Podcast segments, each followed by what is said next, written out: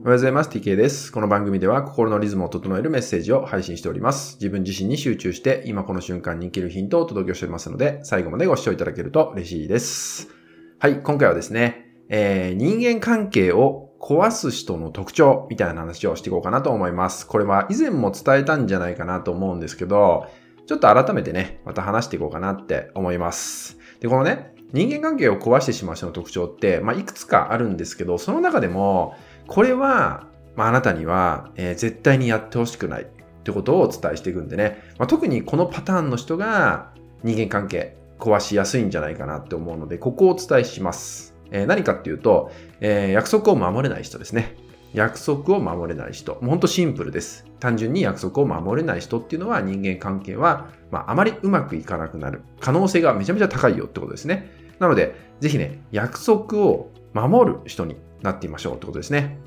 で、これってね、最近このオンラインっていうのが普及してるから余計なんですけど、そう。で、今ね、オンラインセミナーとかさ、そういうのも増えてるじゃないですか。そう。オンラインで手軽に受講ができる。オンラインで手軽にお申し込みもできる。中には無料でやってる方もいますよね。僕も無料でやることあるんですけど、そうするとね、ほんとごく一部なんですけど、まああなたはね、そんなことないと思うんだけど、ごく一部、本当にごく一部、えー、何も、えー、言わずにね、えー、勝手に、え休んでしまう人、来なくなる人っていうのがいるんですよね。そう。まあ、無料だからこそっていうのは、ももちろんあるかもしれないんだけど、まあ、平気でバックれてしまう人っていうのが、本当に残念ながらごく一部いらっしゃいます。でそういう人っていうのは、やっぱり機会も失うよね。成長する機会も失うし、おそらくリアルでもね、そういうことを平気でできちゃう人だったりするわけですよね。で、そこにはね、多分メンタル面が関わってると思うんですよ。約束は守ろうとしてるんだと思うの。でも、その気持ちになれないとかね、そこに足を運ぶ、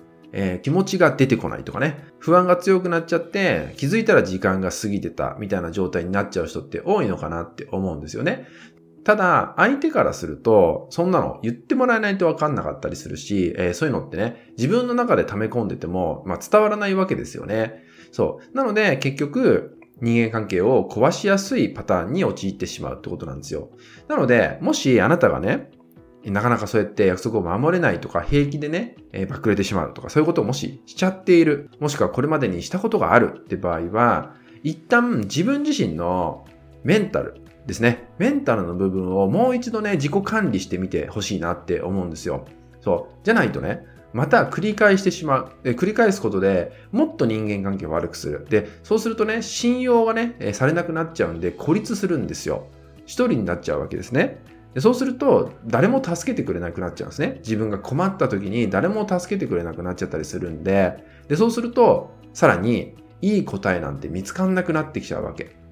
そうやって人間関係が壊れた延長で自分が壊れていくってこともあるんで、なのでね、えー、約束を一つ守れなかったとしても、人に迷惑かかってしまうと、その先の関係性が本当に悪くなってしまいます。なので、そうならないために、ね、そうならないためにも、えー、約束は守ること、もしくは守れない約束は、えー、強がってしないこととかね、勢いでしないこと、これをぜひね、大切にしてほしいかなと思います。もしかしたらあなたは、守られなかった側にいるかもしれない。そう。ある人物がいて、その人が守ってくれなかったっていう経験者の方も聞いているかもしれないんで、なんとなくこの話、えー、その対象の人物に向けるとわかるんじゃないかなって思うので、そう。もしね、あなたが、えー、受け取る側だったらね、えー、それを約束が守れてない人を助けるって意味でも、あなたもこういう発信をね、続けてっていただけると嬉しいなって思うんですよ。まあそういう人がね、ごく一部まだいるんで、でそういう人は人間関係壊しちゃうから、でそうすると、